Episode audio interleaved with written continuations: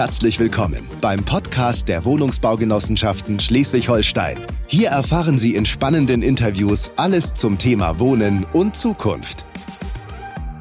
Hallo und herzlich willkommen zur zweiten Folge des Podcasts Mission Wohn Genossenschaften machen Zukunft. Heute unter dem Titel Bezahlbares Wohnen zwischen Wunsch und Wirklichkeit. Mein Name ist Lena Fritschle. Ja, es gibt kaum ein Thema, das seit Jahren so intensiv und auch so emotional geführt wird wie das bezahlbare Wohnen. Und deshalb werden wir heute darüber sprechen.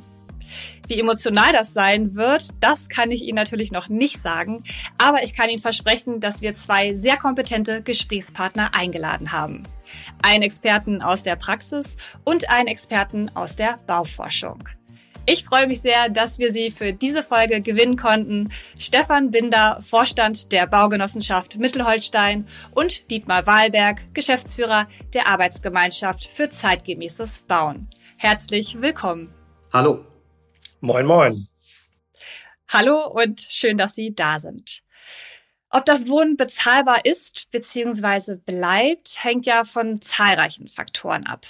Ein ganz wichtiges Kriterium sind die Kosten, die anfallen, bevor überhaupt gewohnt wird, nämlich beim Bauen. Bevor sich meine Gäste gleich etwas ausführlicher vorstellen, würde ich gern in einem kurzen Statement hören, wie Sie die aktuelle Situation in Schleswig-Holstein aus Sicht einer Wohnungsbaugenossenschaft beschreiben würden. Herr Binder. Sehr gerne. Als erstes ist mir aber ganz wichtig festzustellen, Wohnen bei den Genossenschaften im Land ist und bleibt auch in der Zukunft bezahlbar teurer, vielleicht ja, aber bezahlbar. Wir müssen in der aktuellen Situation unterscheiden zwischen den Bestandswohnungen der Genossenschaften und dem Neubaubereich. Allein die 17 Mitglieder der Marketinggemeinschaft vermieten zusammen über 50.000 bezahlbare Wohnungen im Land und die Nutzungsgebühr bei uns bei der Baugenossenschaft Mittelholstein beträgt zurzeit günstige 5,50 Euro pro Quadratmeter Wohnfläche. Im Neubaubereich entwickelt sich die Lage allerdings dramatisch. Aufgrund der hohen Energiepreise steigen die Baukosten rasant an. Seit Kriegsbeginn kommen nun noch Engpässe bei Materiallieferungen hinzu und wir sorgen uns um die Fertigstellung der laufenden Bauvorhaben. Das ist eine Situation, wie ich sie persönlich noch nie erlebt habe. Die Baufirmen können uns nach erfolgter Ausschreibung keine Festpreise mehr garantieren. Und damit fehlt uns die Planungssicherheit für neue Bauvorhaben. Das wirtschaftliche Risiko für neue Projekte, insbesondere dann im geförderten Wohnungsbau, ist derzeit für uns viel zu groß. Und deshalb haben wir als BGM zurzeit unsere Neubauplanungen auf Eis gelegt. Unser Verbandsdirektor Andreas Breitner hat es ja kürzlich zusammengefasst, sehr schmerzhaft. Bauen, bauen, bauen war gestern. Aus meiner Sicht derzeit eine katastrophale Entwicklung im Neubaubereich, obwohl wir dringend weiter, weiteren preisgünstigen Wohnraum benötigen. Vielen Dank, Herr Binder. Das hört sich nach viel, viel und großem Gesprächsbedarf an. Herr Wahlberg, Sie sind ja der Mann der Zahlen, Daten, Fakten. Warum, das hören wir gleich nochmal in Ihrer Vorstellung. Erst einmal würde ich aber auch gerne Sie um Ihre Einschätzung zur aktuellen Lage am Wohnungsmarkt bitten. Ich würde sagen, die Lage am Wohnungsmarkt, ich würde sie als diffus bezeichnen. Aus Sicht der Investoren und dabei ist es dann letztlich übrigens auch gleichgültig, ob es sich um Genossenschaften oder kommunale oder freie Wohnungsunternehmen handelt, ist äh, eine Verunsicherung zu erfahren. Also über die Frage, baut man, wie baut man, äh, kann man überhaupt noch bauen und äh, wie sind die Rahmenbedingungen? Und die sind eben tatsächlich schwierig bis in Teilen volatil, weil die Preise und äh, vor allen Dingen auch die Materiallieferbedingungen und mit was für Baustoffen bauen wir eigentlich nicht mehr sozusagen eine Entscheidung ist, die man äh, am grünen Tisch trifft, die dann umgesetzt wird, die dann sondern die geprägt wird von der Situation, gibt es diese Materialien überhaupt noch oder gibt es sie in der Zukunft noch? Also es ist eine, glaube ich, schon auch zusammenfassend, da stimme ich der Verbinder eben auch zu, eine sehr außergewöhnliche Situation. Aus Sicht der derjenigen, für die der Wohnraum geschaffen werden soll, eine unbefriedigende, weil wir haben in Teilen Schleswig-Holsteins, Speckgürtel, Hamburg, die Inseln, auch in den Oberzentren eben durchaus eine Situation, dass wir dringend bezahlbaren Wohnraum brauchen, der nicht in ausreichendem Maße geschaffen wird und auch geschaffen werden kann. Das ist ja die bittere Situation. Und das alles sozusagen getoppt von einer Erwartungshaltung, die ein bisschen im politischen Raum eben über all dem schwebt, dass der Wohnungsbau eben dann noch zusätzliche Aufgaben zu erfüllen hat. Klimaschutz, Klimaneutralität, noch mehr Energiesparen, noch mehr Beachtung von, von Dingen, die die Materialwahl anbelangen, wo das sowieso schon eine schwierige Situation ist, wo ich nur sagen kann, das ist also eine insgesamt prekäre Situation. Ja, vielen Dank für die ersten Einschätzungen. Jetzt haben Sie beide schon zahlreiche Faktoren angesprochen. Wir versuchen das gleich mal im Gespräch so ein bisschen zu sortieren. Vorher möchte ich Sie aber einmal bitten, sich vorzustellen. Herr Wahlberg, machen Sie doch gleich einmal weiter. Ja, vielen Dank, Frau Fritschle. Ich bin seit 22 Jahren bei der AGE. Vorher war ich als freischaffender Architekt tätig und auch als angestellter Architekt bin eben sozusagen auch von der Ausbildung her. Ich habe mal Architektur studiert, komme aus der Denkmalpflege ganz mal ursprünglich.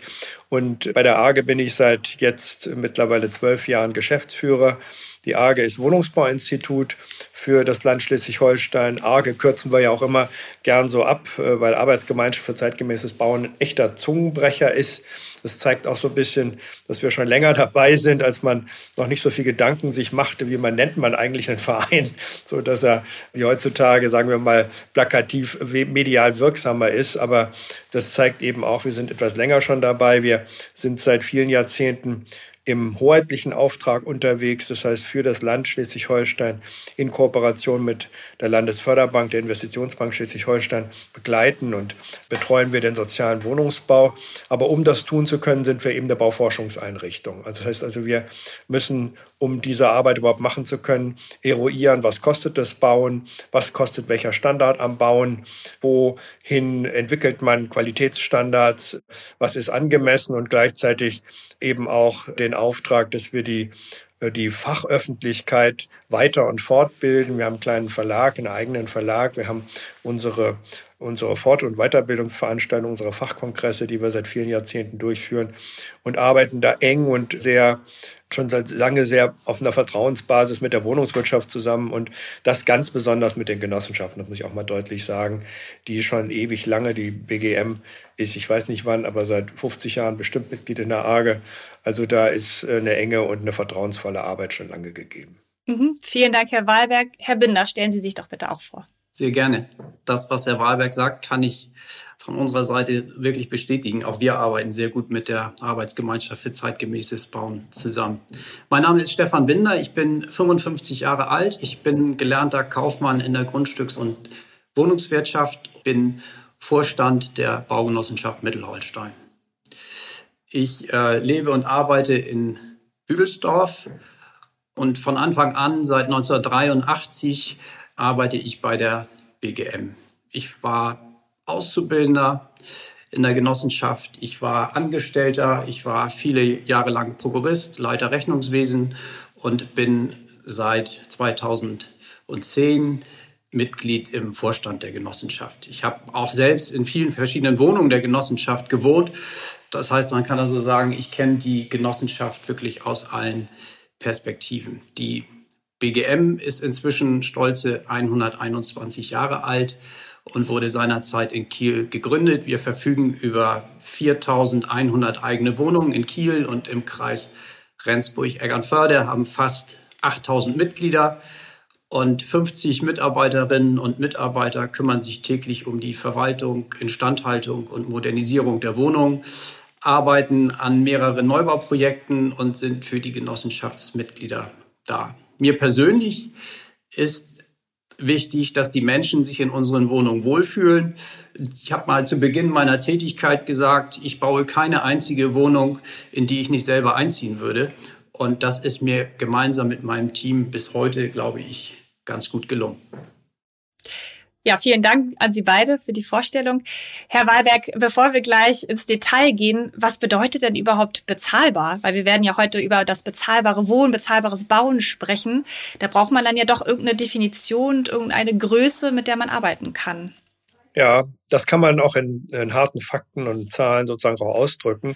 Als bezahlbar gilt das, was einem Haushalt, der zur Miete lebt, da kann man es am einfachsten umrechnen, nicht mehr als 30 Prozent, also die Wohnkosten, die gesamten Kosten, die er für das Wohnen aufwendet, des äh, Haushaltsnettoeinkommens äh, beträgt. Also 30 Prozent des Nettohaushaltseinkommens sollen maximal für die Wohnkosten ausgegeben werden.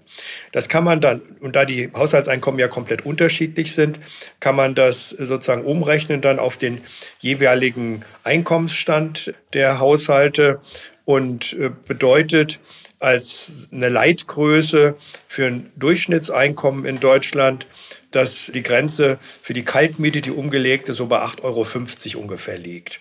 Das ist das, was etwa 50 bis 60 Prozent aller Mieterhaushalte bei dem durchschnittlichen Haushaltseinkommen sich sozusagen leisten können. Mit den dafür sozusagen, das muss man natürlich umrechnen noch, da kommen ja noch die, die warmen Kosten, die kalten Betriebskosten dazu, aber das ist dann so ungefähr die Größe. Und wenn wir für den Sozialwohnungsbau denken und handeln, dann ist das natürlich nochmal ein Tick drunter, nicht?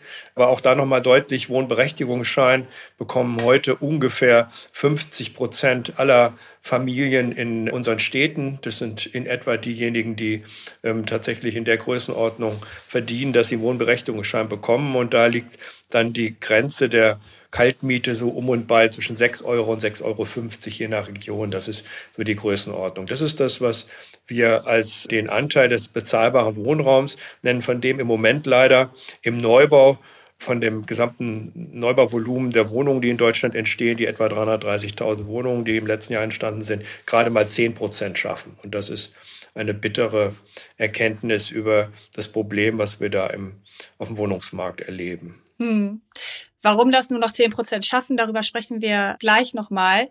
Ich würde gerne mal in die Praxis gehen, Herr Binder. Sie haben ja eingangs schon einige Faktoren genannt und Sie haben die aktuelle Situation unter anderem als katastrophal bezeichnet. Nun beschäftigen sich unsere Hörerinnen und Hörer nicht tagtäglich mit der, mit der Wohnungswirtschaft, mit dem Wohnungsbau, mit bezahlbaren Mieten etc. Vielleicht können Sie anhand eines Beispiels einmal erklären, warum es denn aktuell katastrophal ist.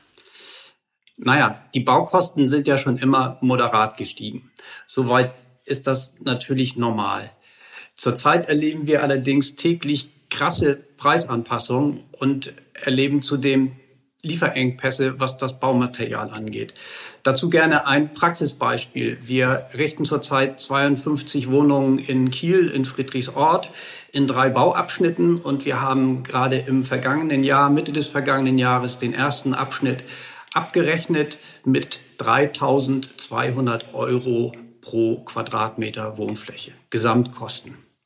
Wir sind jetzt durch mit den Ausschreibungen für den zweiten Bauabschnitt und liegen bei 4000 Euro. Also innerhalb kurzer Zeit 800 Euro mehr Kosten allein aus den Baugewerken. Keine Erhöhung der Grundstückskosten, keine Erhöhung der Planungsleistung. Je nach Baugewerk verzeichnen wir einen Anstieg von 10 bis über 50 Prozent. Dazu noch ein weiteres Beispiel. Vor ein paar Tagen kam plötzlich bei mir die Nachricht an, dass wir für ein großes Bauvorhaben keine Ziegelsteine bekommen. Die Brennöfen werden aufgrund der hohen Energiepreise in Glückstadt gar nicht erst hochgefahren. Außerdem sind Stahlmatten für das Fundament zurzeit nicht verfügbar. Das bedeutet alleine Verzögerung im Bauablauf von vier Wochen.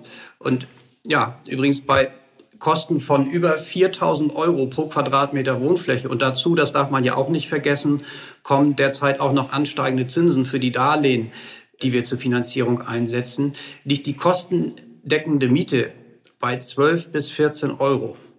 Und daran kann man leicht ablesen, wie schwierig das ist. Dietmar Wahlberg hat es eben gesagt. 8,50 Euro ist bezahlbar. 12 bis 14 Euro liegen weit jenseits davon. Vielleicht noch eine Zahl dazu zum Abschluss.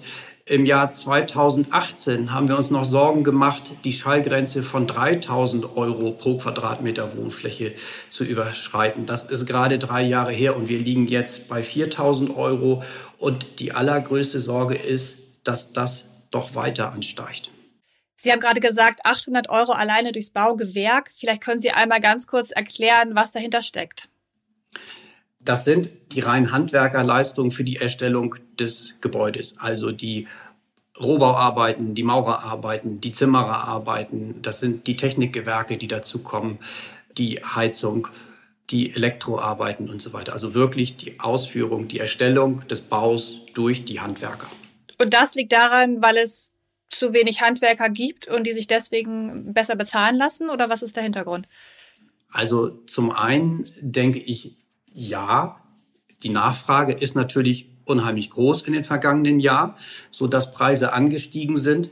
Aber wir verzeichnen einen deutlichen Preisanstieg seit Ende des vergangenen Jahres aufgrund der hohen Energiepreise. Und das verstärkt sich jetzt noch seit dem Kriegsbeginn. Herr Wahlberg, die Arbeitsgemeinschaft für zeitgemäßes Bauen, kurz AGE, ist ja bereits 76 Jahre alt. Also letztes Jahr haben Sie Jubiläum gefeiert, 75-jähriges Bestehen. Sie haben eingangs auch gesagt, dass Sie schon seit 22 Jahren an Bord sind. Sie kennen das Business super gut. Wie erklären Sie sich denn jetzt die aktuell extrem schwierige Situation? Also wir haben, wir haben auf jeden Fall sozusagen zwei Entwicklungen zu beobachten. Das ist eine langfristige und das ist eine kurzfristige.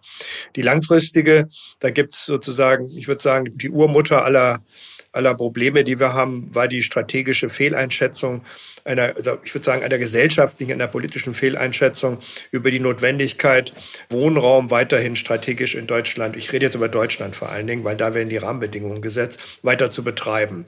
Das war so in 80er, 90er Jahren die Parole, Deutschland ist gebaut. Deutschland ist gebaut heißt, wir brauchen nicht mehr den Zubau von Wohnungen und wir sind ein, in der Wahrnehmung schrumpfendes Land. Das heißt, wir müssen nicht noch mehr Wohnraum schaffen, was zum damaligen Zeitpunkt eigentlich schon falsch war. Wir waren möglicherweise schrumpfend in Bevölkerungsanzahl, aber auf jeden Fall nicht in Haushalten. Weil wir sind eine älter werdende Gesellschaft. Eine älter werdende Gesellschaft heißt, wir entwickeln uns tendenziell zu mehr Haushalten und auch schon unter der damaligen Einschätzung einer demografischen Entwicklung hätte man zum Schluss kommen müssen, wir brauchen dann mehr Wohnungen, aber auch andere und vor allen Dingen müssen wir die bestehenden Wohnungen umbauen. Was folgerte daraus? Das erste ist, die Kapazitäten wurden zurückgefahren. Man hat Ausbildungsstätten für Architektinnen, Ingenieure, äh, Planer dicht gemacht. In Schleswig-Holstein zum Beispiel aus drei mach eins. Also Lübeck ist noch bestehen geblieben, aber Kiel als Ausbildungsstätte und auch Eckernförde wurde dicht gemacht. Äh, die Bau, das Baugewerbe hat die Kapazitäten runtergefahren und insgesamt hat man sich dem Wohnungsbau nicht mehr weiter gewidmet. Viele Länder, Bundesländer sind ausgestiegen, haben ihre Zweckvermögen, die sie mal hatten, verkauft. Es wurden die kommunalen Wohnungsbaugesellschaften verkauft. Das war so eine richtige, wie soll ich sagen, eine Welle, also der Entfernung von dem ganzen Thema Wohnungsbau. Politisch haben sich vier Länder eigentlich immer gehalten, die gesagt haben, Wohnungsbau ist weiterhin ein Thema. Das war Schleswig-Holstein, das ist Hamburg, das war Nordrhein-Westfalen und das ist Bayern. Das sind die vier Länder, die immer auch weiterhin Wohnraumförderung betrieben haben. Die anderen Länder sind eben komplett ausgestiegen. Aber das war im Grunde nur, wie soll ich sagen, dieser Tropfen, der berühmte Tropfen auf den heißen Stein, der zwar äh, dazu führte, dass wir immerhin jetzt immer noch in der wunderbaren Situation sind in Schleswig-Holstein, dass wir das Zweckvermögen bei der Investitionsbank haben für den Wohnungsbau. Aber die Rahmenbedingungen haben sich eben weiter verändert. Und Rahmenbedingungen heißt, man hat sich gleichzeitig den Wohnungsbau und das Bauen sozusagen mit anderen Themen überfrachtet. Nicht Energie war das eine Thema, Klimaschutz, aber eben auch alles andere, was an Qualitätsstandards dazugekommen ist. Natürlich auch die, die der Nutzer erwartet. Nicht eine bessere Elektroausstattung, eine bessere Barrierenreduzierung, all die Themen, die gar nicht jedes einzelne für sich zu hinterfragen sind, die aber in der Summe immer bedeuten, das Bauen wird teurer. Das muss jedem klar sein, nicht so. Und das, das ging ja auch lange gut, aber dann 2015 rum kam sozusagen die Kehrtwende wieder ja, wir brauchen Wohnungsbau, nicht? Also nicht nur wegen der damaligen extrem ansteigenden Migrationssituation schnell Wohnraum zu schaffen, sondern insgesamt, weil endlich angekommen war, Leute, die Gesellschaft entwickelt sich anders, als ihr das jetzt lange dachtet. Wir brauchen wirklich langfristig eben Wohnungsbau. Wir brauchen den Umbau und den Zubau von Wohnungen. Was passiert und folgert dann daraus, wenn ich vorher alle Kapazitäten zurückgefahren habe? Ich habe eine Kapazitätsauslastung. Baugewerbe brummt an der Grenze des Machbaren. Planerinnen und Planer sind nur noch dünn gesät über das Land und die meisten sind komplett ausgelastet. Also steigen die Preise. Das ist doch klar, nicht? So, Material wird knapper. Die Löhne fangen dann an, sich anzupassen, auch notwendigerweise, weil die haben sich gerade im baugewerblichen Bereich viele Jahre eben nicht mehr analog der Teuerungsrate entwickelt. Und das Ganze schaukelte sich da langsam hoch. Und so ab 2015 war dann sozusagen nicht mehr die Standardanhebung der Treiber der, der Kosten, sondern war es dann eben Material und Lohnentwicklung. Und dann kommt das, was wir jetzt, äh, das hat Stefan Binder ja eben auch schon beschrieben, das, was dann eben kurzfristig obendrauf kommt. Und das wirkt dann natürlich noch viel heftiger, wenn die Kapazitätsreserven des Machbaren, des Bezahlbaren einfach ausgereizt sind. Und kurzfristig heißt Corona, komplette Veränderung der der Liefer- Bedingungen weltweit, nicht? Äh, Material wird knapp, wo man es auch nicht vermutet hat. Sowas wie Holz, was zwar beim Hochbau immer schon ein relativ teures Thema war, aber wir fangen plötzlich an und exportieren unser Holz in Länder, wo Holz eine ganz andere Relevanz beim Bauen noch hat. Nicht unser Holz geht nach China und in die USA, wie absurd. Und das Holz, was wir brauchen, das wird dann importiert zu hohen Preisen und die anderen Materialien, Metalle, Dämmstoffe und ähnliche Dinge kommen aus Asien und ich weiß nicht woher und werden einfach extrem teuer oder sind gar nicht da. Und jetzt, das hat äh, Stefan Bender eben ja auch schon gesagt, kommt dann die wirklich extreme Situation dazu, Energieverknappung. Und das, was er eben geschildert hat mit der Ziegelindustrie, Herr Habeck als Wirtschaftsminister hat die Vorwarnstufe für die Energieverknappung vorletzte Woche gezündet. Bedeutet, dass die Ziegelindustrie bundesweit ungefähr die Hälfte ihrer Öfen runtergefahren hat, weil die Öfen kann man nicht einfach ausstellen. Die brauchen acht bis zehn Tage, bis sie eben runterfahren. Sonst gehen sie kaputt. Also müssen sie das tun, wenn sie, wenn, wenn die Situation droht, dass sie die Energieversorgung nicht mehr sicherstellen können. Das heißt, deutsche Ziegel werden in der nächsten zweiten Jahreshälfte faktisch nicht mehr verfügbar sein, jedenfalls in weiten Teilen. Und das betrifft auch andere andere energieintensive Teile der Bauwäsche, zum Beispiel Glas. Also wir werden ein, ein extremes Problem haben, Fenster einzubauen, weil das Glas einfach nicht mehr produziert wird. Und das äh, setzt sich dann fort. Und das alles hat sich jetzt so hochgeschaukelt, dass ich schon sagen muss, in der Form, in der Situation kann man es allerbestens, also wenn überhaupt noch mit einer unmittelbaren Nachkriegssituation vergleichen, so 1945, 46, als im Grunde nichts da war. Also so sehr weit davon entfernt sind wir jetzt im Moment nicht. Okay. Ich glaube, das müssen wir jetzt alle erstmal sacken lassen. Das sind so viele Herausforderungen und so viele Gründe, warum das Bauen und das Wohnen im Endeffekt ja teurer werden. Aber die Wohnungswirtschaft wäre ja nicht die Wohnungswirtschaft, wenn sie nicht auch Lösungsvorschläge hätte. Ein Vorschlag ist ja das serielle beziehungsweise das standardisierte Bauen. Also das heißt, dass derselbe Bautyp immer wieder in Serie gebaut wird oder zum Beispiel, dass Räume, also Küchen, Bäder etc. vorgefertigt werden und dann als Module verschieden kombiniert werden können. Einmal im Jahr gibt es den Wohnungsbautag. Der hat dieses Jahr im Februar stattgefunden in Berlin. Herr Wahlberg, da waren Sie auch mit dabei. Und da wurde auch über das standardisierte Bauen gesprochen. Hamburgs erster Bürgermeister Dr. Peter Tschentscher hat dort gesagt, Achtung, Zitat, die Baukosten sind nicht nur höhere Gewalt. Es kommt auch darauf an, wie gebaut wird. Zitat Ende.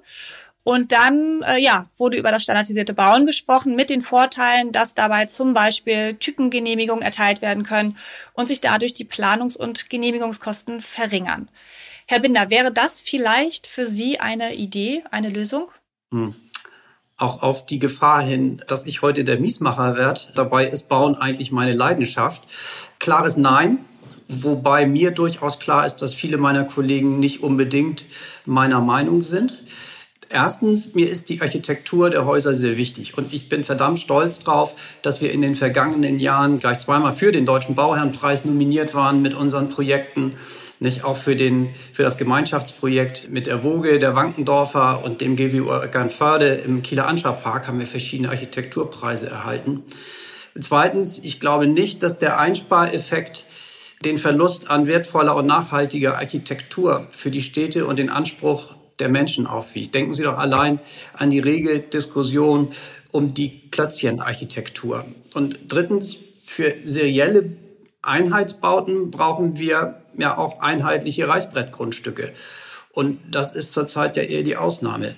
Die Grundstücke sind von ihrem Zuschnitt aus alle sehr unterschiedlich und deshalb müsste man ja jedes Typenhaus ohnehin auf die Gegebenheiten vor Ort wieder, wieder anpassen. Und der letzte Punkt dazu, Wer fertigt denn die Serienbauteile an? Das sind nachher vielleicht vier oder fünf große Industriebetriebe deutschlandweit. Und was passiert dann mit den regionalen Handwerksbetrieben, mit denen wir seit Jahrzehnten verlässlich und fair zusammenarbeiten? Also ich bin davon überzeugt, dass die individuell geplanten Gebäude langfristig auch besser zu vermieten sind. Also intelligente und kreative Planung gepaart mit dem Mut, auch mal auf Komfort zu verzichten, aber keine Typenhäuser von der Stange. Klare Ansage von Ihnen, Herr Binder. Sie sind kein Fan vom seriellen Bauen. Herr Wahlberg, was sagen Sie zur Einschätzung von Herrn Winder und was ist Ihre Meinung? Also da muss man zunächst noch mal auch ein bisschen in die Begriffsentwirrung gehen, weil ich glaube, das ist so ähnlich wie so der, der, manch anderer Versuch, auf komplexe Fragen, komplexe Herausforderungen mit einfachen Antworten zu reagieren. Das ist ja eben auch die Neigung von Politik, kann ich auch verstehen. Aber das ist eben im Wohnungsbau eben immer ein schwierigeres Thema.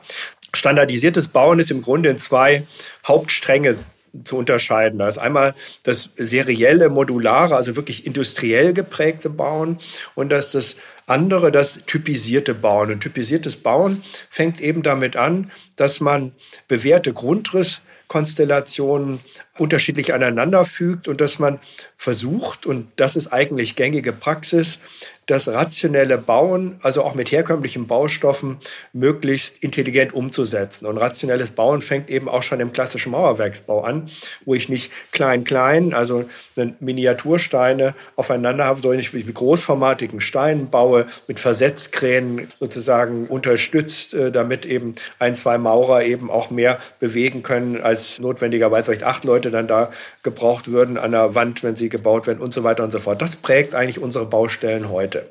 Das serielle Bauen bedeutet wirklich in, in seiner Urform, es wird irgendeiner Form großformatig vorproduziert in einer Fabrik, also entweder großformatige Wandelemente bis hin zu ganzen Raumzellen oder Wohnungseinheiten, die dann in der Regel aus Stahl, Beton, aus Holz, manchmal auch aus Stahl gefertigt werden, transportiert werden, dann sozusagen vor Ort nur zusammengefügt werden. Das ist etwas, was einen Anteil im Moment in Deutschland am Geschosswohnungsbau von etwa drei bis sechs Prozent hat und nach unserer Einschätzung auch niemals mehr haben wird. Äh, erstens ist es nicht wirklich günstiger, das ist einfach falsch, weil die Umlage, die diejenigen brauchen, die sich an irgendeiner Stelle entschlossen haben, mal so eine Produktionsstätte zu bauen. Max Bögel oder so in Stahlbeton oder wie auch immer, die investieren zweistellige Millionenbeträge und das möchten sie auch gern dann wieder haben, wenn sie bauen. Und das Zweite, was dagegen spricht, das sind unsere Grundstücke. Wir haben einfach schlichtweg in der Regel nicht die Grundstücke, bei denen es sich lohnt überhaupt in solchen, da müssen ja Stückzahlen laufen. Damit sich sowas lohnt, seriell vorzuproduzieren, reden wir in der Regel über dreistellige Wohnungseinheiten und das sind am Wohnungsmarkt eher die Ausnahmesituation. Und dann müssen Sie sich überlegen, wie das funktioniert. Dann fahren da LKWs hin, die müssen zwischendurch mal abgepuffert werden. Da brauchen Sie Logistik. Das können Sie in der Innenstadt zum Beispiel, stellen Sie sich mal Kiel vor, da würde mitten in, in einem eng bebauten Grundstück eben sowas verfertigt. Das ist in der Regel nicht machbar. Das typisierte Bauen, das heißt, die Verwendung von Grundrissen, die, äh, die funktionsfähig sind, die passen zum Beispiel, weil sie eben bestimmten Anforderungen genügen müssen, zum Beispiel die der sozialen Wohnraumförderung und ähnliches, oder aber eben von, von Details und von Materialwahl und so weiter und so fort. Das ist die eigentlich auch wirtschaftliche Herangehensweise und die ist ja viel besser anpassbar. Da kann ich mich an das, auf das Grundstück einlassen, was ich vor Ort finde. Da kann ich mich auf die Einbausituation einlassen. Das ist eigentlich der intelligentere Weg und der, der in der Regel eben auch in der Praxis gewählt wird.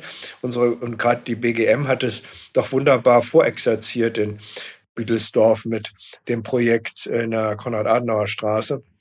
Ein Projekt, was übrigens zu den günst also in seiner Größe und dann in seiner Qualität zu den günstigsten Bauprojekten äh, der Entstehungszeit vor ein paar Jahren in Deutschland gehörte, weil man da einfach versucht hat, eben auch Konstruktion auszureizen, sich Gedanken zu machen über über Materialwahl, Stärke von Decken und so weiter und so fort. Eins der intelligentesten, also ohne jetzt da die BGM übermäßig loben zu wollen, aber eines der intelligentesten Projekte, was wir gesehen haben, wo man sieht, dass man kann es schaffen, günstig zu bauen, auch ohne dass irgendwo an einer anderen Stelle sozusagen vorgefertigt gebaut wird, weil das ist eher in der Regel teurer.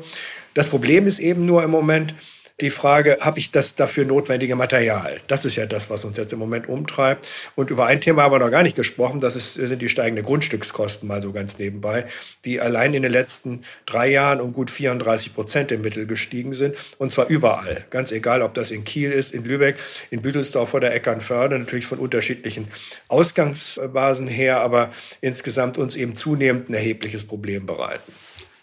Also schön und günstig ist ja auch nicht zwingend ein Widerspruch.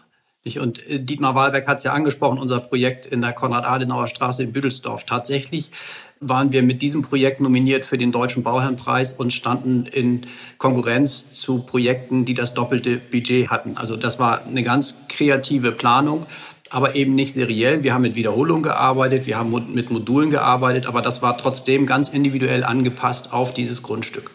Also das typisierte Bauen als eine Lösung. Welche Lösungen gibt es denn noch? Herr Wahlberg, haben Sie noch Lösungsvorschläge, die Sie vielleicht auch in die Politik tragen? Sie beraten da dort ja auch. Naja, also der erste Lösungsvorschlag, den wir im Moment auf jeden Fall haben, ist die Standardanhebung sehr mit Augenmaß zu betreiben. Also mindestens sozusagen erstmal zu sichern, was wir im Moment haben und nicht nochmal das Tableau wirklich zu öffnen, noch mehr zu verlangen, was das Bauen eben nicht mehr leisten kann. Da müssen wir eben sehr vorsichtig sein. Und das ist eben etwas, was uns alle angeht. Wie viel Klimaschutz können wir uns am einzelnen Gebäude leisten? Und es geht nicht darum, dass wir den Klimaschutz kleinreden wollen und ihn möglicherweise sozusagen als nicht notwendig erachten. Das ist überhaupt nicht der Fall. Aber wie viel ist am Gebäude einzeln umsetzbar und wie viel könnte man eben durch eine viel intelligentere, bessere Energieversorgung viel schlauer und ökonomischer lösen? Das sind alles Dinge, die uns im Moment so umtreiben. Aber generell ist zu sagen, dass in der Regel, und das ist das, was wir Politik, und zwar auf allen Ebenen eigentlich immer wieder vorrechnen müssen, ist es, wenn noch zu dem, was an Qualitätsstandard sowieso schon bei einem einzelnen Bauvorhaben gewünscht und sozusagen in die Umsetzung geplant wird, noch zusätzliche Anforderungen kommen. Und die kommen eben von allen Ebenen. Die kommen häufig eben auch von der Kommune, von, und gerade da so aus der Selbstverwaltung heraus. Dann findet irgendwo ein Ratsbeschluss statt, dass eben nochmal zusätzlich mehr Autos dort untergebracht werden müssen. Zum Beispiel ein echter Kostentreiber. Ne? Also die, die aufwendige Tiefgarage, die eben möglicherweise ganz vermeidbar gewesen wäre, aber tatsächlich dann umgesetzt werden muss, wenn man sich vorstellt, dass man, was weiß ich, plötzlich zwei Autos pro Wohnung unterbringen muss, dann wird das ganze Thema extrem teuer. Das ist alles etwas, was nochmal oben drauf kommt und was das Bauen eben nochmal viel komplizierter macht. Und das tendenziell auch eher in den Städten stattfindet als in den Gemeinden, wo man dann vielleicht eher auch froh ist, dass überhaupt einer baut und eben für die Umsetzung sorgt. Ansonsten ist eigentlich sind die Appelle an alle zu richten und das fängt eben unten an. Wir brauchen Bauland.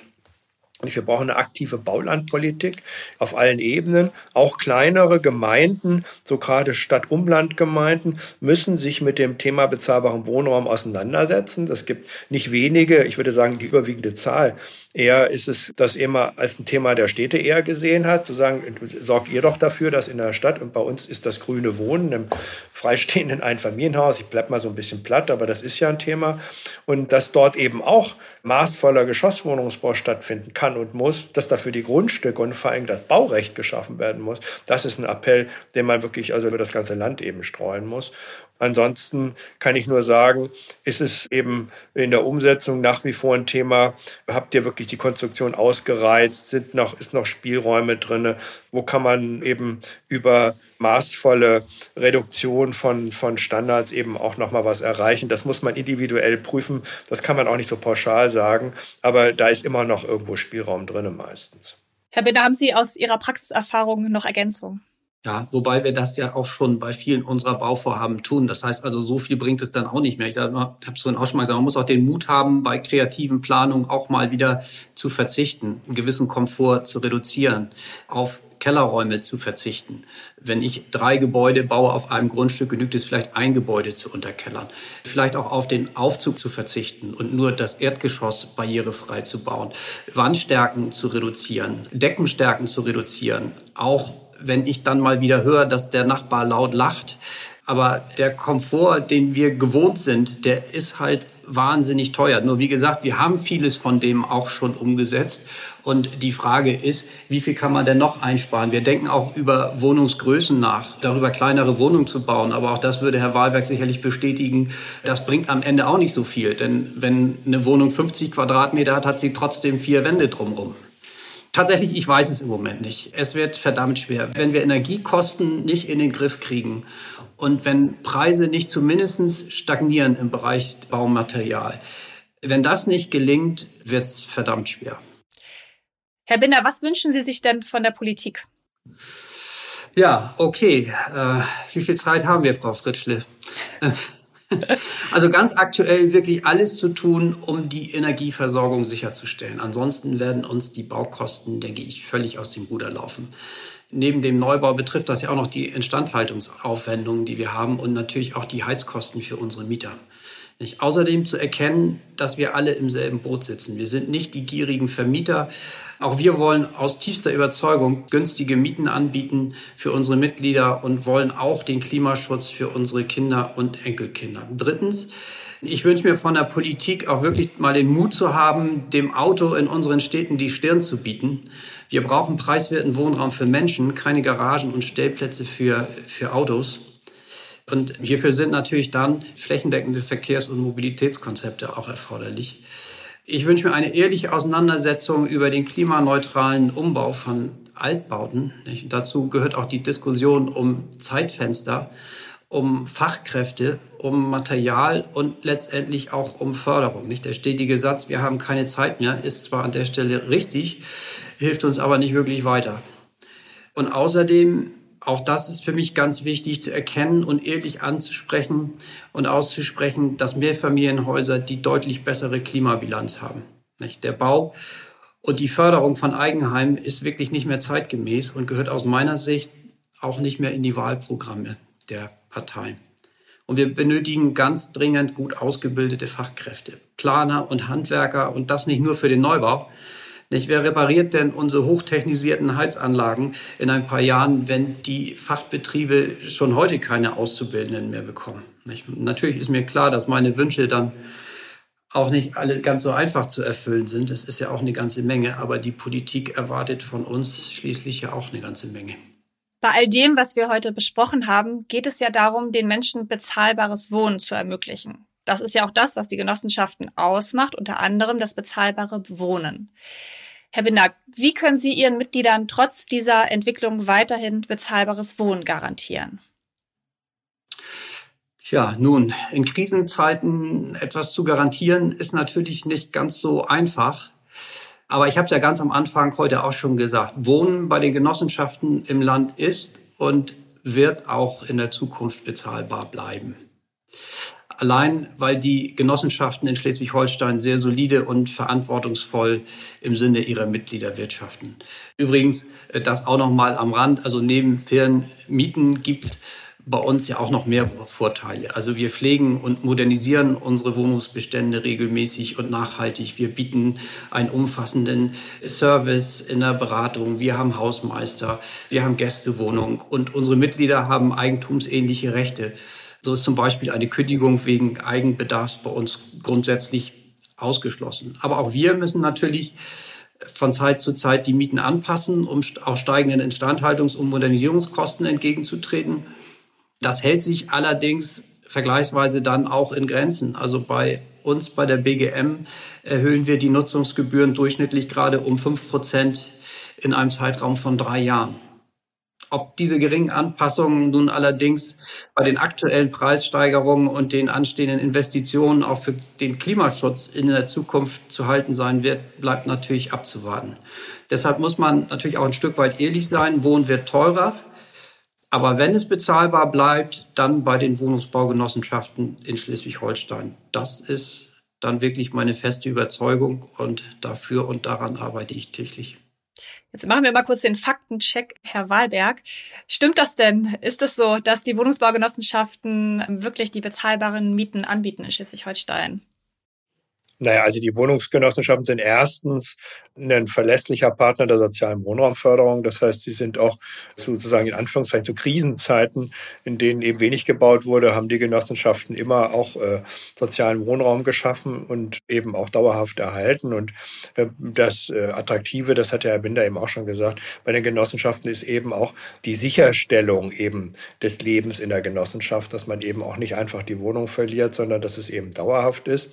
Ich glaube, ein ganz wesentlicher Faktor ist eben vor allen Dingen, und der lässt sich nicht unbedingt in Zahlen ausdrücken, aber in der Wahrnehmung sozusagen dessen, was geschaffen wird, auch sozusagen in Wohnungsmehrwert, ist vor allen Dingen der regionale Faktor. Ne? Die Wohnungsgenossenschaften sind kleine regionale Akteure, die ein Gesicht haben und die für die Mieterinnen und Mieter und die Genossen eben ansprechbar sind. Und wenn Entscheidungen getroffen werden, dann muss die ja sozusagen auch jeder, nicht Herr Binder, muss im Grunde ja für jede Entscheidung, die er ökonomisch trifft in, innerhalb seiner Genossenschaft, steht er ja persönlich gerade, weil man kennt ihn, man weiß sozusagen, wer der Akteur ist und er weiß vor Ort, was gut ist und was richtig. Das ist eben was anderes als bei einer Kapitalgesellschaft, die ihren Sitz in Turin oder ähnliches hat. Das sind ja durchaus auch Akteure, die in Schleswig-Holstein in nennenswerter Größe eben agieren und die entscheiden anders. Und äh, das, was am Ende sozusagen rauskommt, ist eben häufig einfach nicht gut für die Menschen. Das kann man in Zahlen fassen, wenn man sich die Mietenentwicklung anbelangt. Und da ist es natürlich so, dass die Genossenschaften da eben zu den im Durchschnitt günstigeren Anbietern gehören, ganz klar so. Und sie sind eben tatsächlich, sagen wir mal, ein stabilisierender Faktor auf dem Wohnungsmarkt, ganz klar. Schönes Schlusswort, würde ich sagen. Vielen Dank, Herr Wahlberg. Vielen Dank, Herr Binder, für die vielen Informationen. Ja, und vielen Dank auch an Sie fürs Zuhören. Schalten Sie auch gerne das nächste Mal ein. Da sprechen wir nämlich über ein Thema, das Herr Wahlberg auch einige Male angesprochen hat heute, über den Klimaschutz im Gebäudebereich und beim Wohnen. Ja, bis dahin, machen Sie es gut. Wir hören uns. Tschüss. Tschüss. Vielen Dank und tschüss. Das war der Podcast der Wohnungsbaugenossenschaften Schleswig-Holstein. Für weitere spannende Episoden zum Thema Wohnen und Zukunft abonnieren Sie ganz einfach diesen Podcast. Und wir hören uns da, überall, wo es Podcasts gibt.